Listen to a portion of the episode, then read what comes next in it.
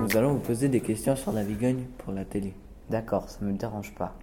Où vit la Vigogne La Vigogne vit surtout en Amérique du Sud, au Pérou, au Chili et en Colombie. À quoi ressemble la Vigogne La Vigogne est un mammifère. Elle ressemble à un lama. Elle est juste moins poilue et moins grande que le lama. Elle mesure environ 1,6 à 1,9 mètres. Son poids n'est pas énorme. Elle fait 35 à 50 kilos. Elle peut avoir un petit à la fois. De quelle famille vient-elle Elle fait partie de la famille des camélidés. Les camélidés ont la mauvaise habitude de cracher quand ils sont fâchés. Ils crachent avec force un jet d'aliments sur leur ennemi. Peut-on utiliser la Vigogne pour le transport Oui, la vigogne est beaucoup utilisée pour les longs voyages en montagne, pour la nourriture et pour le commerce.